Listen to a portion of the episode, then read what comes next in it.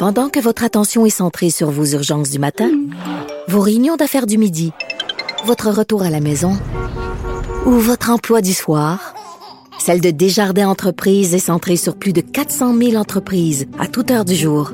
Grâce à notre connaissance des secteurs d'activité et à notre accompagnement spécialisé, nous aidons les entrepreneurs à relever chaque défi pour qu'ils puissent rester centrés sur ce qui compte, le développement de leur entreprise.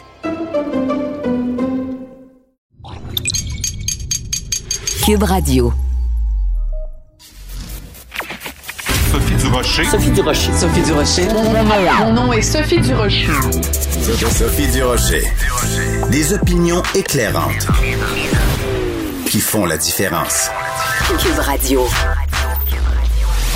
Bonjour tout le monde, c'est Sophie. Merci d'avoir choisi Cube Radio. Alors évidemment, aujourd'hui à l'émission, on va parler de toute cette controverse à l'Université d'Ottawa où euh, la direction de l'université, le recteur et tout ça, trouve rien de mieux que de taper sur les doigts d'une prof qui a utilisé un mot tabou dans sa classe. Ben, ce mot tabou-là, au Québec, il n'y a pas si longtemps que ça, on l'utilisait, on trouvait même ça drôle. Je veux juste vous rappeler quelque chose qui s'est passé à un gala de la disque en 1992. Ça impliquait François Pérus et Normand Brathwaite. Voici l'extrait d'un documentaire d'ailleurs où François Pérus et Normand Brathwaite reviennent sur cette controverse de 1992. Je suis rendu au gala extrêmement nerveux parce que Normand Brathwaite m'avait demandé de faire un numéro avec lui sur scène en plus. Alors non seulement étais-je en nomination, mais en plus il fallait faire une performance qui était euh, nègre noir.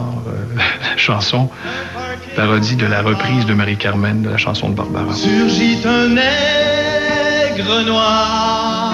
François a pris Nègre Noir, il a changé ça, puis moi, j'ai fait une petite version sociopolitique de ça où j'étais comme un peu euh, une espèce de pédophile qui courait après des enfants puis qui se fif avec les polices.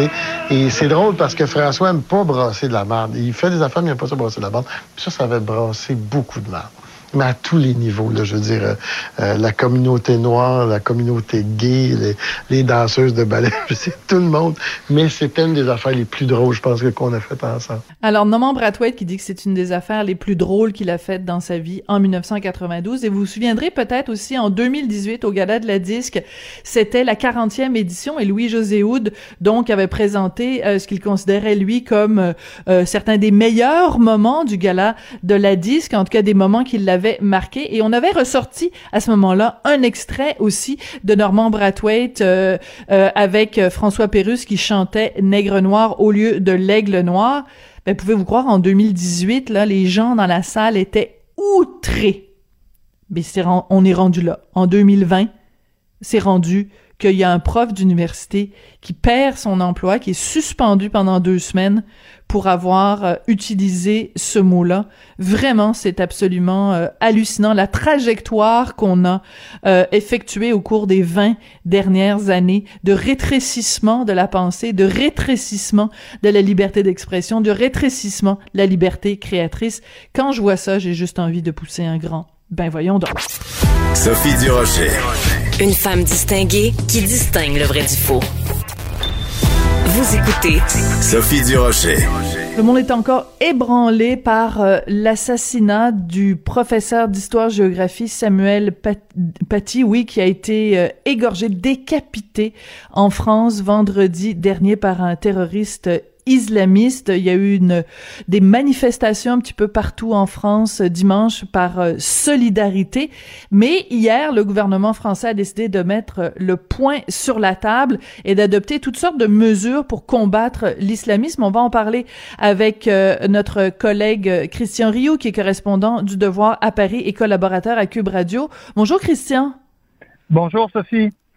Euh, c'est assez euh, spectaculaire de voir les différentes mesures qui ont été prises euh, par le gouvernement français. Est-ce qu'on peut passer un petit peu en revue la réaction du gouvernement Macron à l'assassinat de Samuel Paty, Christian? Oui, oui, on peut, on peut, on peut passer ça en revue, c'est-à-dire que le, le, gouvernement d'Emmanuel Macron, faut, d'abord, il faut savoir que euh, l'attentat survient deux semaines après qu'Emmanuel Macron ait prononcé un discours sur ce qu'il appelait le séparatisme islamiste. Mhm. Hein, ça faisait, euh, ça faisait trois ans que les Français attendaient que Macron se prononce sur ces questions-là. On avait attendu, attendu un, discours sur la laïcité pendant très longtemps, et finalement, il est intervenu avec des mots, en tout cas, qui ont quand même, euh, qui, ont, qui ont frappé quand même euh, les Français qui ont été euh, très, très largement euh, approuvés dans, dans la population. On pourrait dire que même la, plupart, des, la plupart des gens se disaient il était temps. Donc, survient évidemment l'attentat et là, bon, on, réunit, euh, on réunit euh, ce qu'on appelle ici le Conseil de défense, c'est-à-dire le ministre de l'Intérieur, le Premier ministre, le, le, président, un certain nombre de ministres importants, pour sortir un certain nombre de mesures. Bon, parmi ces mesures, je vous, je vous dirais que bon, il y, y, y, en a plusieurs. Évidemment, on va on va resserrer euh, le, le, les contrôles à l'école, où on sait qu'il n'y a pas qu'Emmanuel Paty qui, qui, qui a subi des pressions ou qui a subi une cabale sur Internet. C'est des choses qui sont assez assez, euh, assez courante et qui arrive assez souvent. On, on, parle de, on parle de contrôler les associations, c'est-à-dire les associations. Euh, vous savez, euh, les, les, banlieues sont pleines d'associations et mhm. souvent pour, on parle d'une association pour aider les, les, les maires, d'une association culturelle, qui, sont très souvent infiltrés par des islamistes. Je me souviens très bien quand j'avais j'avais fait un reportage, un grand reportage de plusieurs années à, Molenbeek. La première chose que, que, que, après les attentats de Molenbeek qu'a fait le gouvernement belge, c'est de contrôler les associations toutes une après hum. l'autre. Et on a, je pense que sur 300 associations, on en a fermé à peu près une centaine parce qu'on s'est aperçu que euh, ces associations-là avaient plutôt des motifs religieux quand elles n'étaient pas complètement bidons. C'est-à-dire, ce sont souvent des associations qui servent à financer des organisations islamistes ou qui servent à endoctriner souvent euh, les, les, enfants ou la, la C'est des coquilles vides. Donc, ce sont des coquilles vides. Oui, exactement. Ce sont souvent des coquilles vides ou, ou euh, comme je vous dis, c'est un prétexte culturel alors que le fond est cultuel hein, et, et concerne le, le, culte. Donc, euh, des associations, ça, c'est courant, mais ça va, ça va être un travail énorme. Hein. je me souviens très bien qu'à Bruxelles, à Molenbeek, ça avait pris euh, un an, un an et demi pour faire le tour des mm. associations, les rencontrer, les interviewer, tout ça. Donc, écoutez, si on fait ça, je pense qu'on aura fait quelque chose de très important. Bon, euh, le, ministre de l'Intérieur annonce qu'il va qu'il va essayer d'expulser un certain, à peu près 250 personnes qui sont identifiées comme très radicalisées dans les fichiers. Ça, c'est ça, ça, je vous dirais que les, Français sont un peu plus sceptiques là-dessus. Ça fait des années qu'on parle de ça. C'est demandé depuis extrêmement longtemps, mais euh, ça rencontre des difficultés euh, considérables. Hein. Il, faut, il faut être déterminé pour faire ça. Et il faut déterminer, être déterminé à ne pas se faire aimer. Surtout. Donc, euh, donc oui, parce que souvent les pays refusent le, renvoi de ces gens-là. souvent, ils ont la double nationalité, et vous pouvez pas imaginer le nombre de recours légaux qui existent. Hein. on peut aller d'appel en appel. Mhm en, appel. Ça va pas être simple. D'ailleurs, oui, d'ailleurs, le, le, terroriste qui a assassiné euh, euh, Samuel euh, Paty était un était un Tchétchène, un Russe mhm. d'origine tchétchène qui était qui, qui est rentré en France avec sa famille et euh, l'organisme responsable des réfugiés avait donné un avis défavorable hein, à son admission en France. C'est incroyable. et il faut rappeler. Et il, mm. est, il est allé en appel, et en appel, il a gagné. Finalement, il a eu son, euh, son, son, son permis de séjour. Oui, et il faut rappeler aussi, euh, il y a quelques il y a quelques semaines, quand il y avait eu euh, une attaque au hachoir euh, devant les anciens locaux de, de Charlie Hebdo, c'était un ressortissant pakistanais, si je me trompe pas.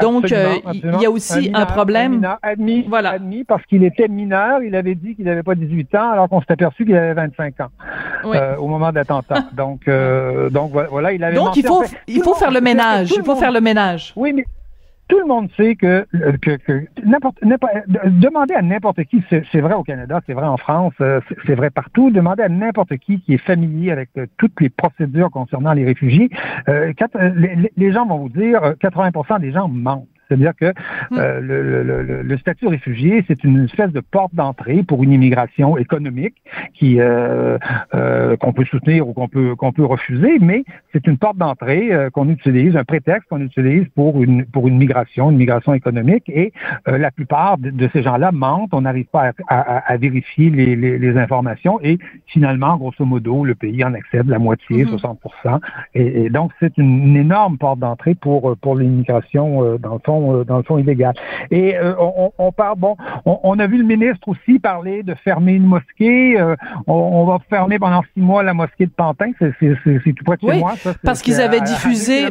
Mmh. Oui, ils avaient diffusé la vidéo le... du père qui appelait oui. en fait, qui a carrément lancé une fatwa contre Samuel Paty en fait, et la, et la mosquée a diffusé cette vidéo-là où le père vraiment traitait d'abord l'enseignant le, Samuel Paty de voyou, de voyou et ouais, encourageait à mots couverts les gens à aller se faire justice eux-mêmes en fait.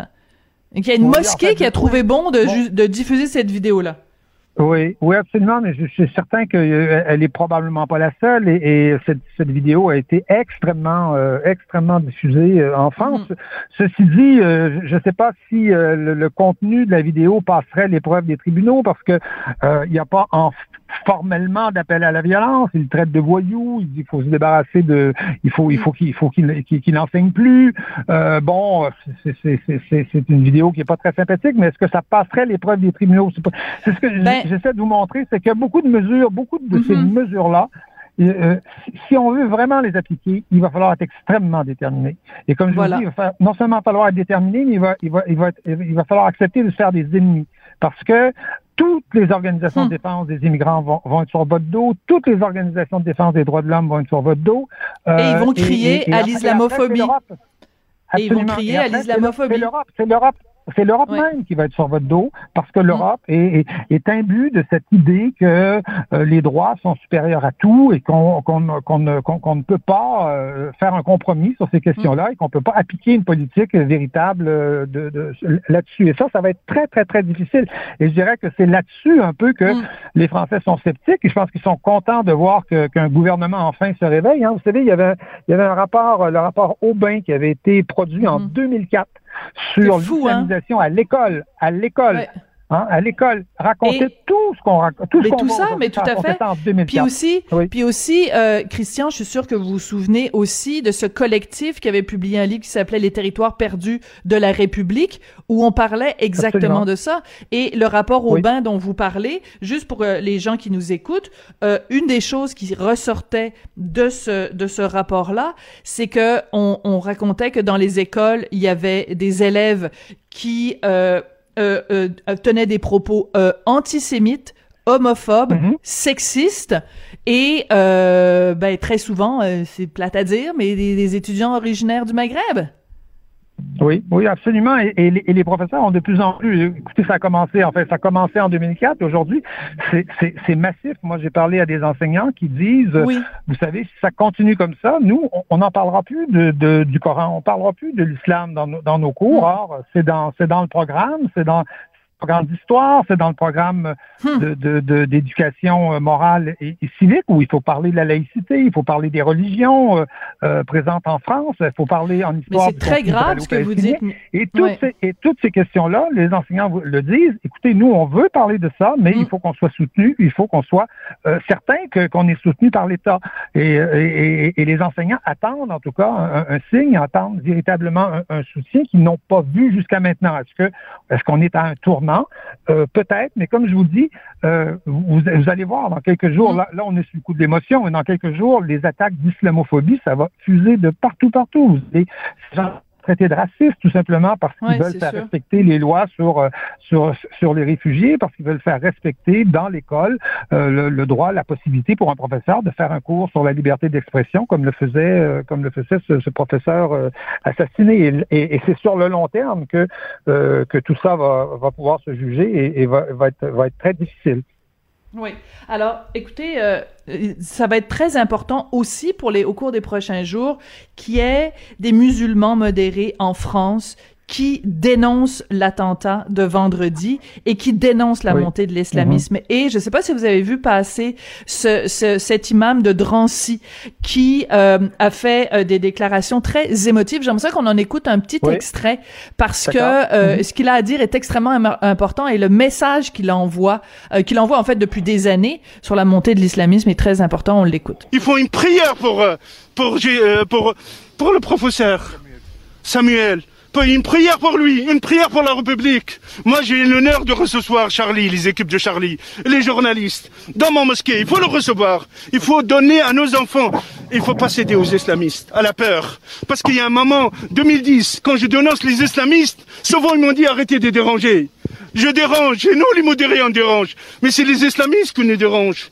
On veut vivre en paix. On veut tendre la main aux juifs, aux chrétiens, aux laïcs on peut avoir des accords, on peut avoir quoi? De dessin par le dessin, oui, je peux avoir, je peux être en désaccord, l'art par l'art, la photo par une photo, il exprime, mais pas la haine. Il faut soutenir, il faut soutenir Charlie, il faut soutenir toute la presse libre et indépendante avec toute force. Sinon, malheureusement, si la liberté elle part, qu'est-ce qui reste dans cette... Alors, il s'appelle Hassan Chalgoumi et euh, il a donné beaucoup d'entrevues euh, en France au cours des, des 24 dernières heures. C'est important qu'il y ait des Hassan Chalgoumi en France c'est extrêmement important, mais, mais il faut savoir que, que l'imam Chalgouni vit depuis dix ans sous protection policière. Euh, c'est un homme extrêmement courageux qui était intervenu au moment de au moment de de, de, de, Charlie, au moment, du Bataclan.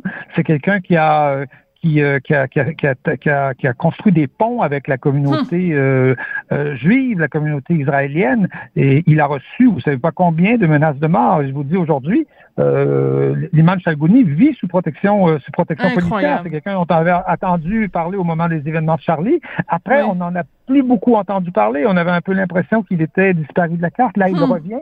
Il revient notamment parce que, euh, vous savez, l'autre islamiste qui a enregistré une vidéo aussi euh, sur euh, qui, qui, est allé soutenir ce, ce père qui, qui, qui, protestait contre le cours le cours de d'éducation à, à, la, liberté religieuse, à la liberté de parole.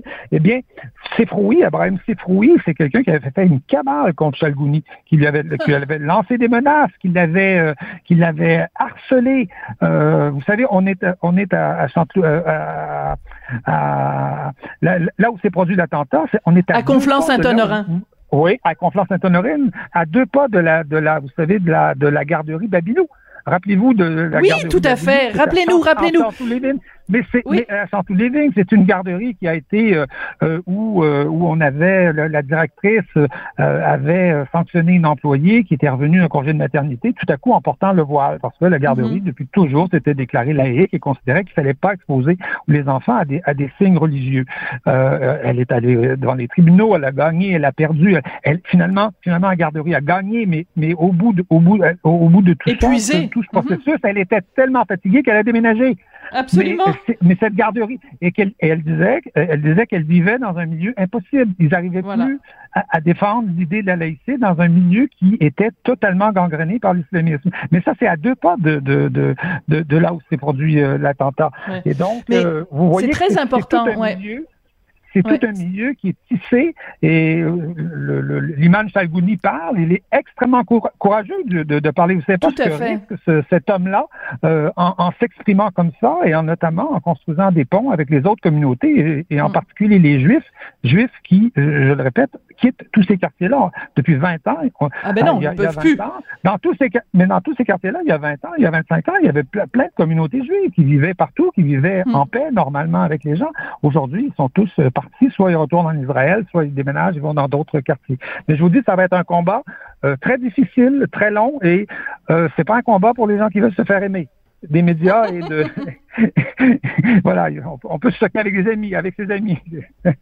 oui, c'est ça. Écoutez, pendant qu'on se parle, euh, pendant qu'on se parle, Christian, il y a une, nouvelle qui a été sortie par une chaîne d'information française. Bon, évidemment, c'est c'est encore un petit peu tôt, mais le père de famille, auteur de cette fameuse vidéo, semble-t-il qu'il aurait échangé via la messagerie euh, WhatsApp dans les jours précédant l'attentat avec le terroriste présumé, donc celui qui aurait euh, égorgé Samuel Paty.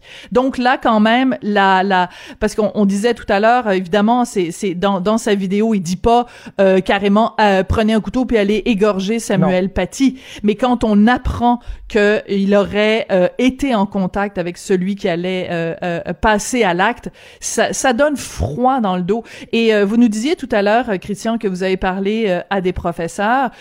écoutez, est-ce on peut vraiment se poser la question est-ce qu'on peut encore aujourd'hui en France enseigner tout? Parce que il y a des professeurs qui disent aussi que enseigner l'Holocauste, c'est difficile. Enseigner euh, la théorie de Darwin, c'est difficile. Enseigner euh, euh, le, le, droit à l'avortement, la contraception, c'est difficile. Donc, c'est tous les aspects du travail d'un enseignant qui sont mis à mal parce qu'il y a des étudiants qui se font laver le cerveau par des raisons, pour des raisons religieuses, là.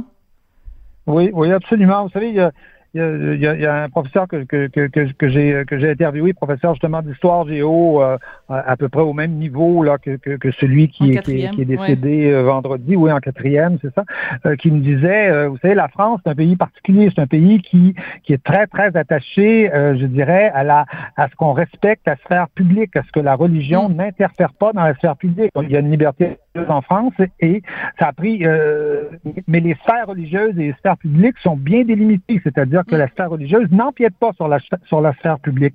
Et euh, ça a pris 150 ans pour faire, euh, et on fait ça en France, et c'est un, un, acquis aujourd'hui pour tous les Français. Et vraiment, la France est un pays où euh, tout ça se passait magnifiquement.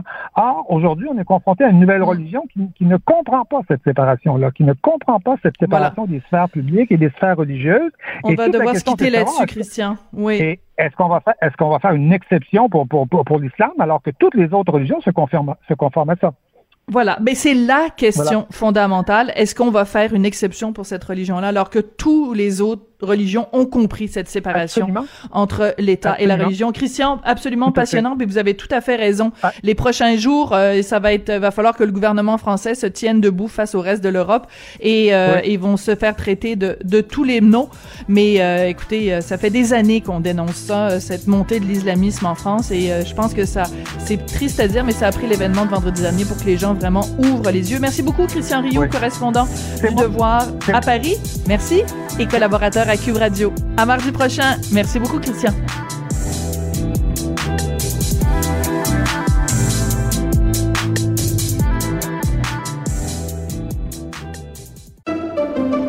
Pendant que votre attention est centrée sur cette voix qui vous parle ici, ou encore là, tout près ici, très loin là-bas, Celle de Desjardins Entreprises est centrée sur plus de 400 000 entreprises partout autour de vous. Depuis plus de 120 ans, nos équipes dédiées accompagnent les entrepreneurs d'ici à chaque étape pour qu'ils puissent rester centrés sur ce qui compte, la croissance de leur entreprise.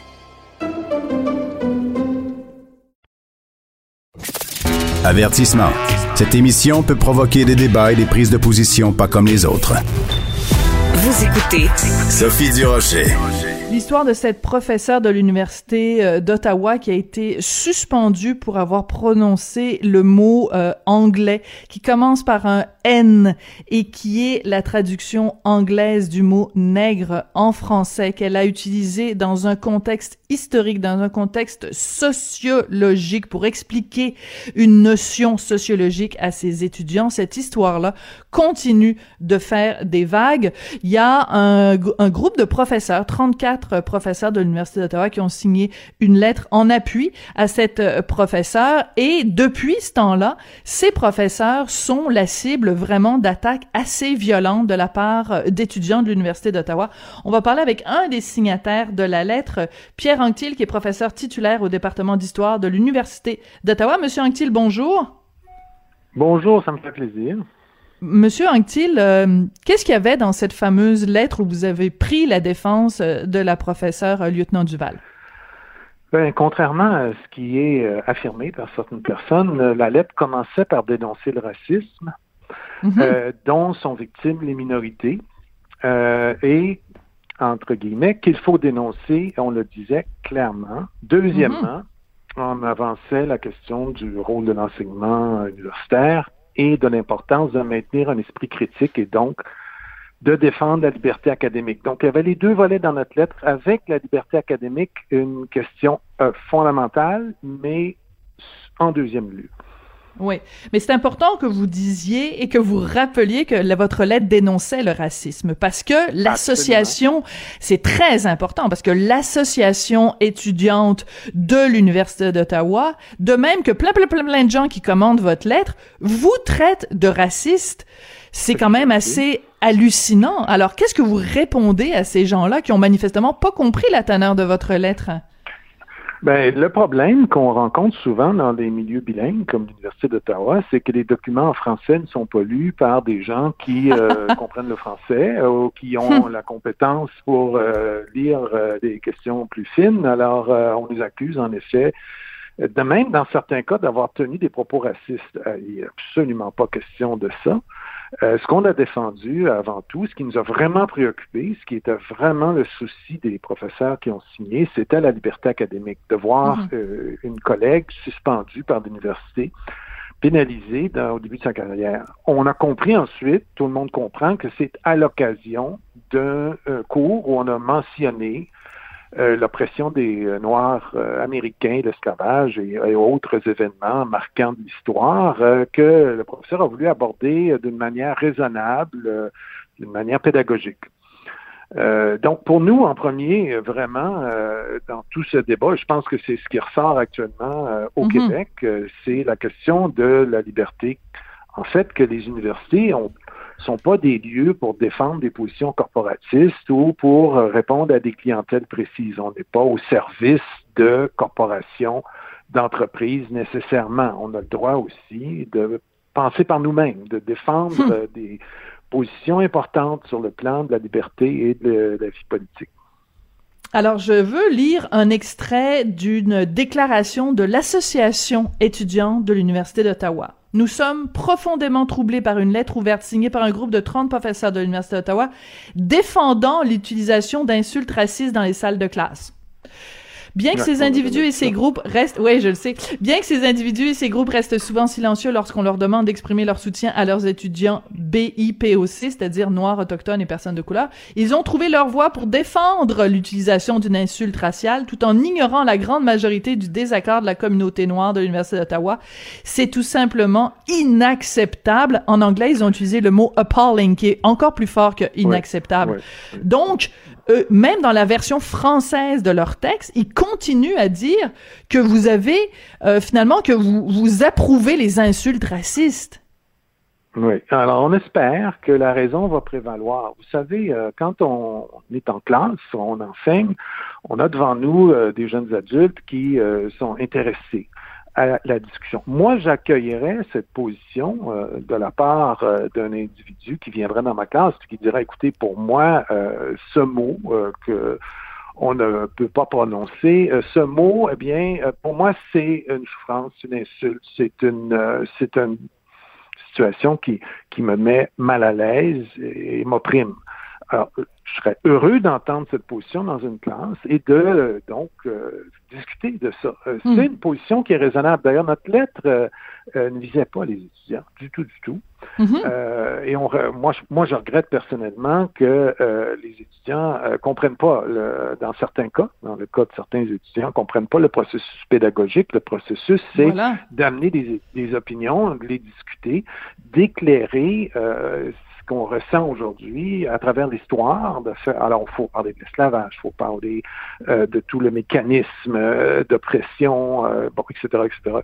Et, et là, on arrive à trouver un point juste, à trouver un équilibre. On n'est pas toujours d'accord, on peut continuer de diverger, mais au moins, on a mis sur la table d'une manière raisonnable, équilibrée, patiente, respectueuse, euh, tout un tas de données. C'est ça la méthode pédagogique. Mhm. Euh, et, nous, on y tient beaucoup. Et c'est ça la liberté académique, c'est la liberté de faire ce processus avec des jeunes adultes qui vont venir discuter dans un cadre positif, à l'abri de euh, toutes sortes bon, de, d'idéologie ou de, de formes de militantisme. Évidemment, l'université, c'est pas un endroit où on veut voir arriver des gens qui ont des opinions toutes faites et puis qui défendent des points de vue idéologiques euh, dur. Et malheureusement, il y en a beaucoup dans la société de ça, on le sait, euh, dans toutes sortes de causes, de domaines. On peut hmm. juste penser aux conspirationnistes. Euh, alors, on, nous, on, refuse ça, on dit non, parlons-en, soyons-nous ensemble, discutons. Alors, on trouve malheureux, en fait, ce positionnement. Mais en même temps, je pense que ça fait partie de l'équation. Il y a des gens dans l'environnement qui, qui sont heurtés, il faut le reconnaître. Oui, mais en même temps, euh, Monsieur Antier, je vous trouve très, euh, très, très calme et très bienveillant parce que l'association étudiante, là, euh, ils, vont encore plus loin. Ils se sont adressés au recteur, Monsieur Frémont, en demandant qu'il y ait des conséquences sur vous, en demandant que vous soyez, que les signataires de la lettre soient dénoncés par l'université et qu'il y ait des punitions, des conséquences pour vous. C'est très grave ce qu'ils demandent, là, l'association étudiante on, comprend très bien qu'après ce qui vient de se passer, euh, après euh, le tollé euh, soulevé par le geste de l'université de congédier une chargée de cours au début de sa carrière, on comprend que l'université va reculer, ne, choisira pas cette voie, de s'en prendre à des professeurs titulaires, des professeurs qui ont une longue expérience, qui ont publié, qui, qui font la fierté de l'université, après tout. Donc, vous n'avez pas peur? donc, ben, écoutez, euh, on connaît des équilibres euh, en jeu. On sait très bien que la liberté académique, et le, recteur l'a dit hier matin, noir sur blanc dans sa communication, euh, c'est le fondement de l'université. C'est tout. Alors, on est d'accord avec le recteur, et le recteur est d'accord avec nous fondamentalement. Le reste, ça fait partie de l'environnement universitaire qui permet ce genre, bon, de, débordement. Moi, je prends toujours une position pédagogique. C'est une position, euh, hmm. je dirais, patiente de dire, bon, voici, voici la situation, discutons-en, essayons de comprendre mieux, essayons d'avoir des bases rationnelles, scientifiques euh, et éclairées. Alors, euh, je ne souhaite pas condamner de manière brutale l'association étudiante, bon, qui représente un certain nombre d'étudiants, de toute évidence, et c'est très clair dans notre esprit que l'université, euh, bon, a parfois euh, manqué à ses obligations en ne dénonçant pas dans le passé euh, récent certains actes perçus comme racistes. Alors, c'est souvent arrivé. Alors, nous, on est, on est d'accord pour dénoncer le racisme, mais on est d'accord pour, pour ouvrir un dialogue. Euh, je pense que là, euh, on est dans un moment, euh, un moment, vous savez, vous savez ce que c'est, les campagnes de presse, bon, tout le monde s'exprime, et puis tout le monde s'oppose. Après, il va y avoir une position, bon, ça va dérougir, et puis bon, on va s'asseoir, puis on pourra avoir des discussions plus calmes avec les étudiants qui ne pensent pas comme nous. et on pourra lire la lettre en anglais, on pourra discuter. C'est la seule voie, c'est la seule position à prendre.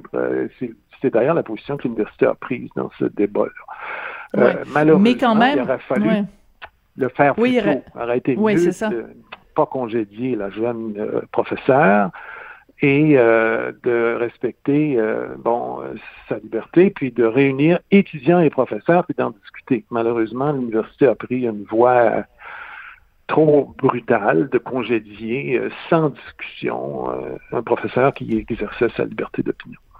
C'est pour ça d'ailleurs que les professeurs québécois sont outrés parce que c'est un enjeu ici aussi au Québec.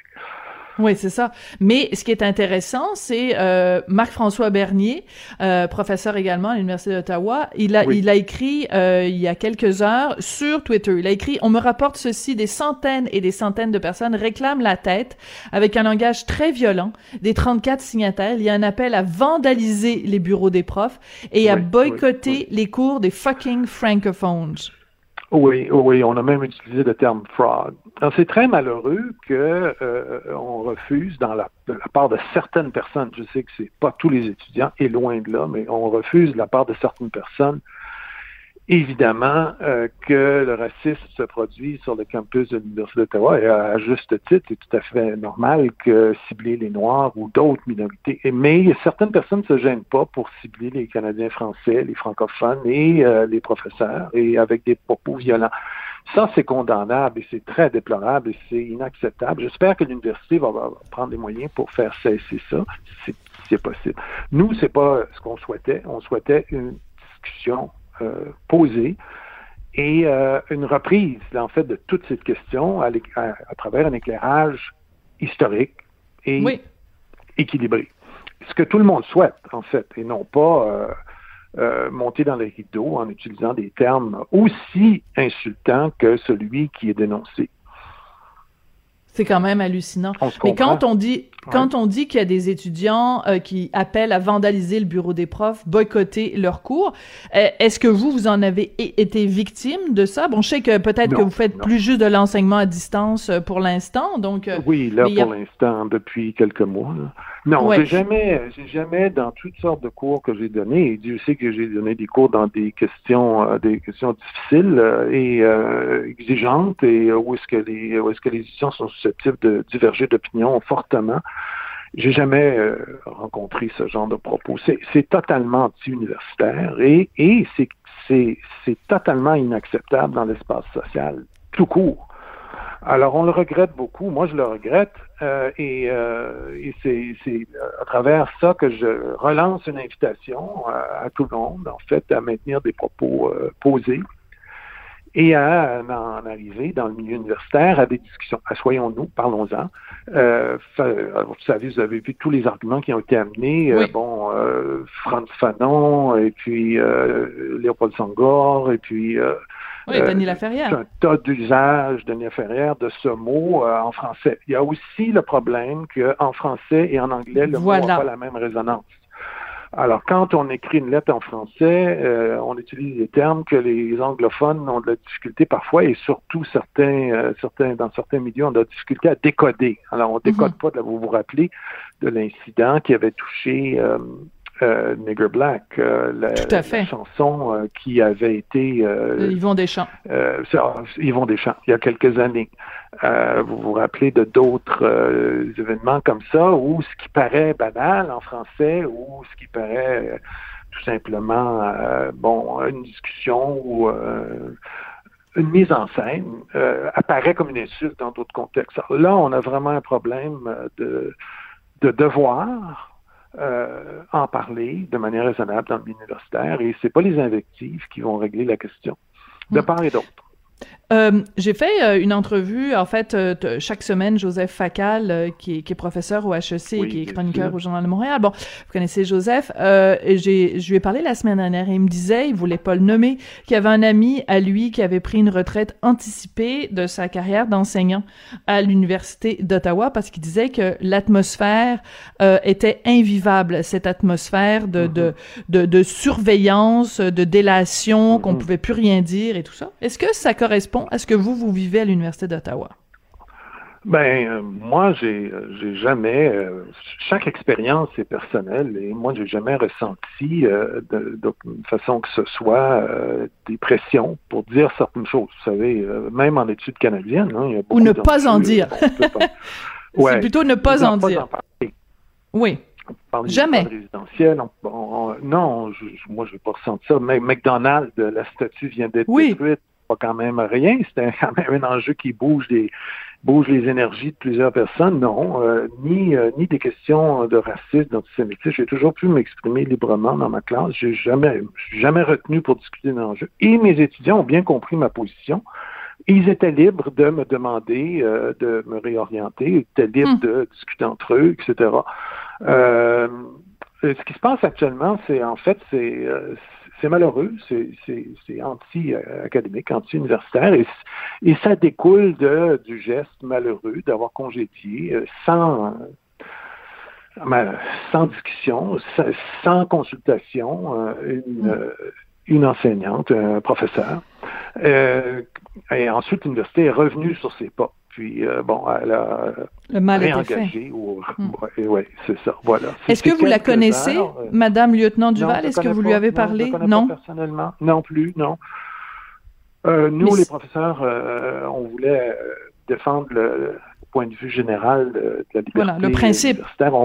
Oui, on comprend que cette euh, jeune professeure a peut-être pas envie actuellement euh, d'entrer euh, dans la ronde médiatique, a peut-être pas envie non plus de, de, de discuter, peut-être souhaite se concentrer sur son enseignement et puis sur sa carrière, et je trouve ça tout à fait raisonnable. nous, on, comme professeurs plus expérimentés, les trentaines qui ont signé, c'est des professeurs qui ont des longues carrières. Mm. Euh, on a senti le besoin de sonner l'alarme euh, et euh, on l'a fait dans le respect de la position de tout le monde parce qu'on trouvait la décision inacceptable. Heureusement, la décision a été renversée et le recteur s'est rendu à nos arguments dans une déclaration hier soir. hier, non, hier matin hier matin. Euh, Pierre Anctil, merci beaucoup. Non, j'ai jamais senti un climat. Oui. Jamais. Merci, ça m'a ben, fait plaisir. c'est une bonne, c'est la seule bonne nouvelle dans toute cette histoire-là. Pierre Anctil, vous êtes professeur titulaire au département d'histoire de l'Université d'Ottawa et vous êtes un des 34 signataires de cette lettre qui est pas du tout une déclaration raciste, bien au contraire. Au contraire, c'est vraiment assez particulier que vous écriviez une lettre pour dénoncer le racisme et que vous fassiez à votre tour accuser de racisme. C'est vraiment le monde à l'envers. Merci beaucoup d'être venu nous en parler aujourd'hui. C'est un plaisir. Au revoir.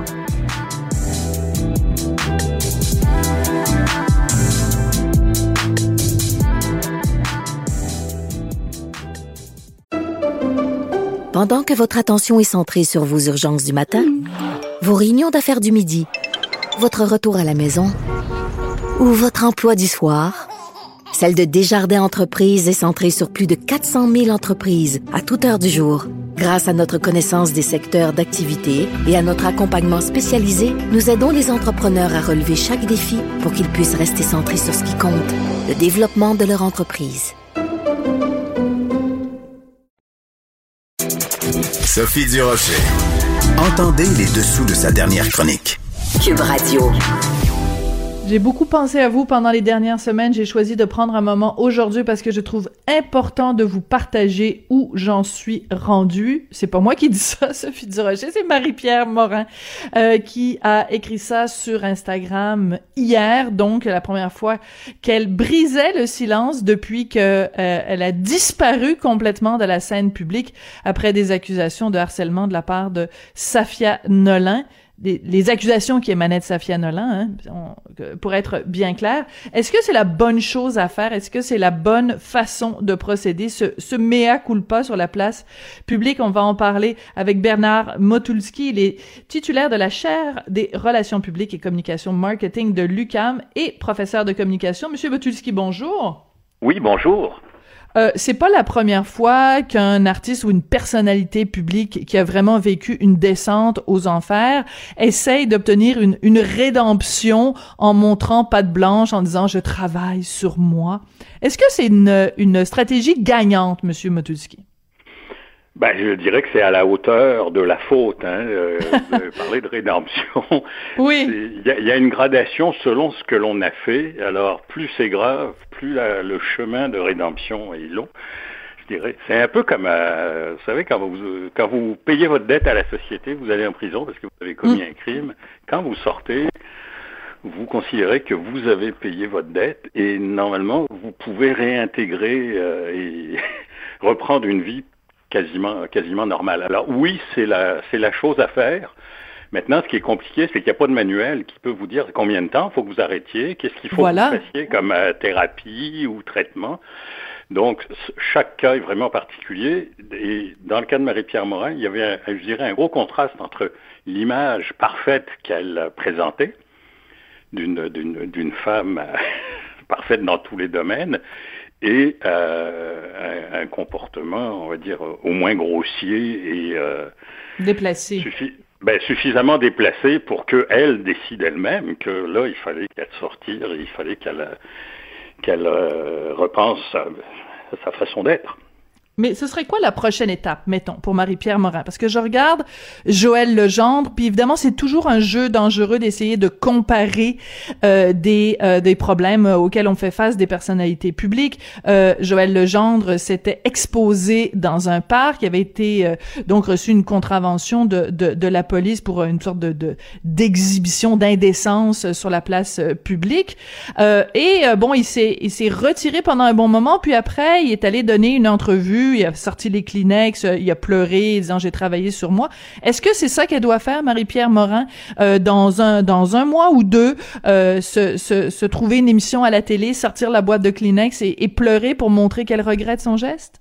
Ben là encore, c'est pas forcément écrit dans le livre. Oui, il faut effectivement qu'on puisse voir que la personne a changé, hmm. qu'elle a fait son propre diagnostic et qu'elle va pas recommencer. De quelle façon? Est-ce que c'est par une entrevue? Est-ce que c'est par une vidéo? Est-ce que c'est par une note? Dans combien de temps? Euh, Là encore, c'est variable. Moi, je pense toujours, euh, bon, les gens qui nous écoutent, il y en a qui s'en souviennent sans doute pas, mais il y en a qui s'en souviennent, Claude Charon.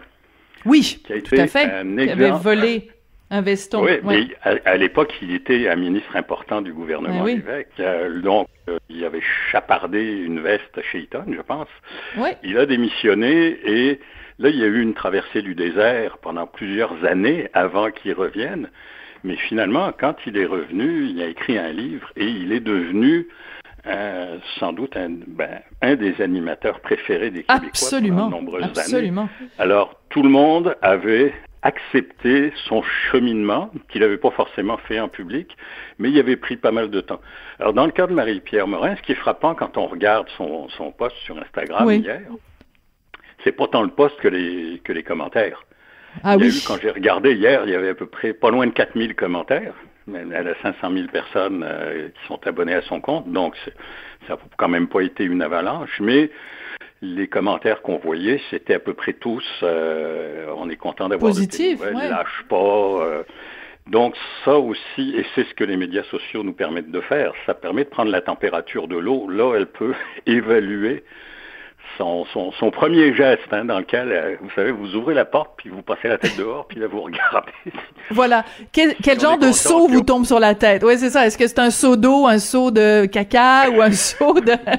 Et là, c'est très... Ou, un bouquet de roses qui, qui, vous arrive. Et ça, ça vous permet de, de, de mesurer l'étape suivante et progressive.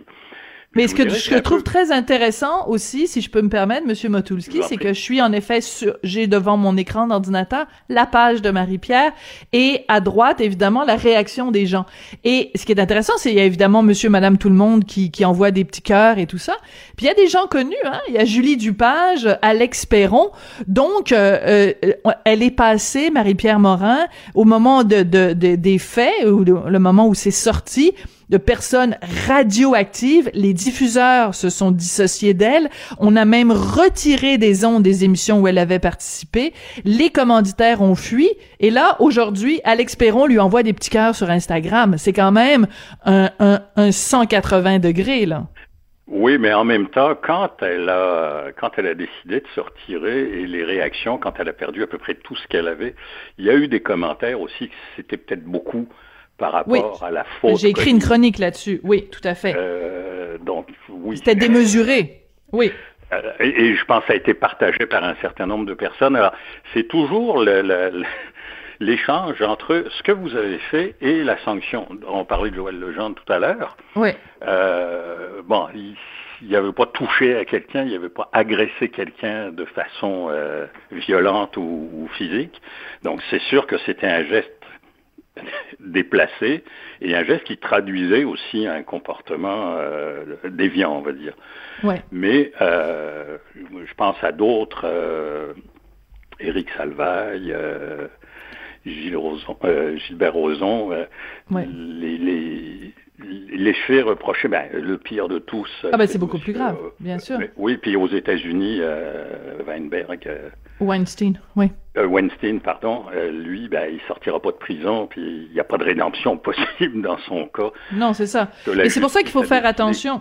Il faut faire attention aussi, euh, donc, euh, quelqu'un qui a commis un geste criminel, quelqu'un qui a aussi été retrouvé coupable devant une cour de justice, qui a été condamné en bonne et due forme.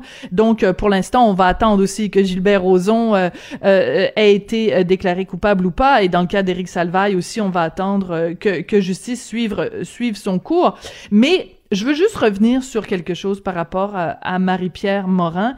Euh, j'ai l'impression aussi que, parce que vous faisiez un parallèle avec euh, l'affaire Claude Charon, quand on regarde ces vedettes-là aller, les gestes qu'ils ont qu'ils ont posés euh, nous paraissent tellement énormes qu'on peut pas s'empêcher de se dire c'est un acte manqué. C'est comme un appel à l'aide.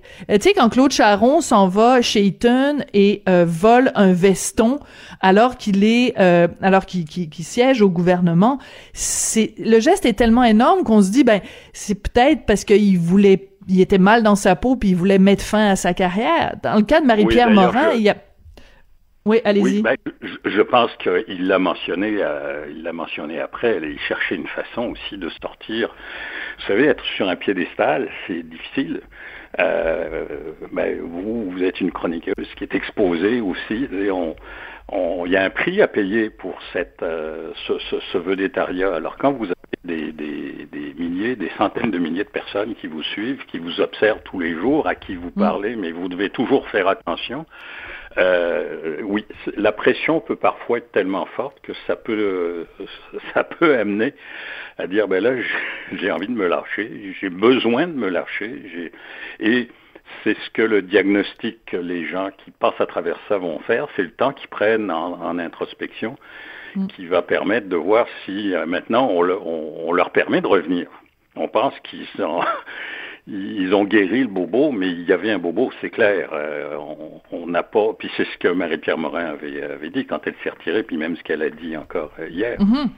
Elle est consciente qu'elle elle doit travailler sur sur elle. Ses comportements, et ça, euh, je pense que tout le monde, on peut pas ne pas être d'accord avec ça. Maintenant, ça va être de savoir combien de temps, ça va être quoi l'aboutissement, puis quel genre de, de, de, de papillon va ressortir de la métamorphose? L'image du papillon. Non, mais est, est une très bonne, est une très bonne euh, image? Parce que, euh, en effet, quand elle dit euh, depuis quelques années, j'avais des habitudes de vie qui ne reflètent pas la personne que je veux être. Malgré moi, j'ai déçu des gens, ce que je regrette profondément. Bon, on rentrera pas dans les détails, mais je pense qu'il y avait en effet peut-être, bon, peut-être des dépendances, peut-être des des des, des, des en tout cas, je vais faire attention là, mais je veux dire, il y avait manifestement des, des, des une hygiène de vie, disons, qui était peut-être pas euh, exemplaire euh, et sur lequel elle est manifestement euh, en train de, de travailler.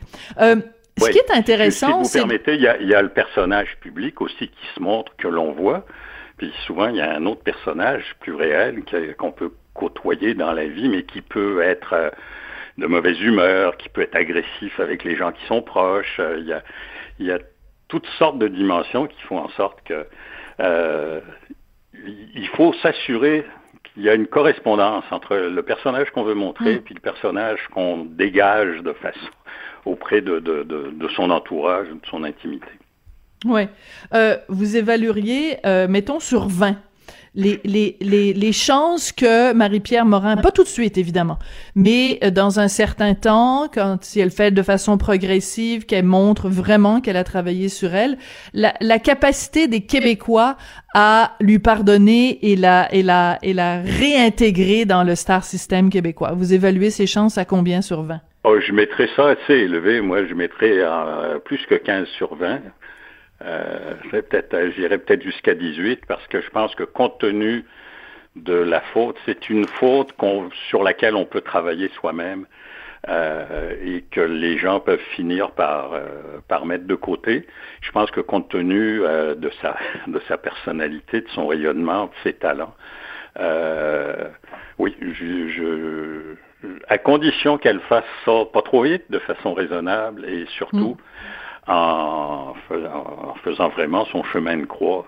C'est ça, il faut que ce soit sincère là. Quand elle dit qu'elle s'excuse puis qu'elle est désolée puis qu'elle travaille sur elle, il faut qu'on sente euh, parce que c'est toujours ça hein, qu'on demande de ces gens-là euh, une, une, sincérité puis une authenticité. Je note quand même au moment où on se parle, ça a été aimé par 70 000 personnes.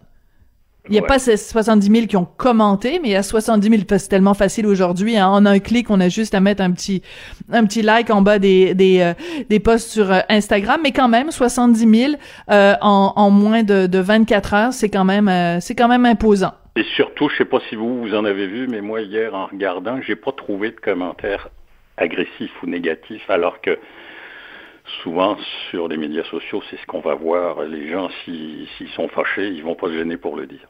Ouais. Non, il y a beaucoup de sache que tu nous manques beaucoup, etc., etc. Donc, euh, ben écoutez, c'est un bon 18, sondage. un bon sondage. 18, oui, c'est ça.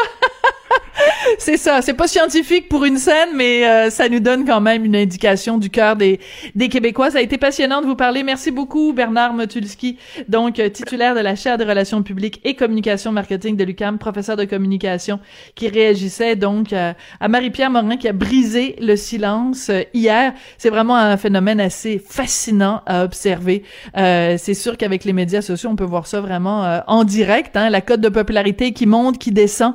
C'est c'est pas c'est pas scientifique du tout, mais ça nous permet quand même d'avoir une bonne idée.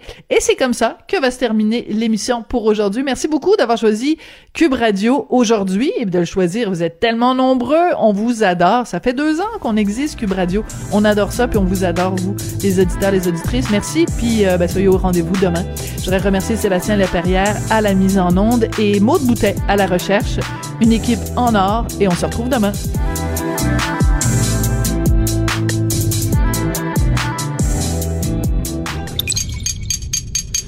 Radio.